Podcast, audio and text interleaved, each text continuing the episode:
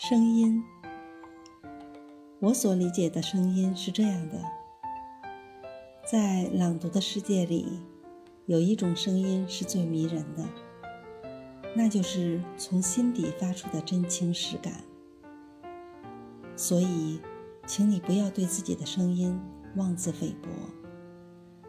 只要你的声音是从心里飞出来的，我相信，任何一个听到你声音的人。都会喜欢上你，因为你是那个住进他们心里的人。花有花的艳丽，草有草的芬芳，你就是你，独一无二的你。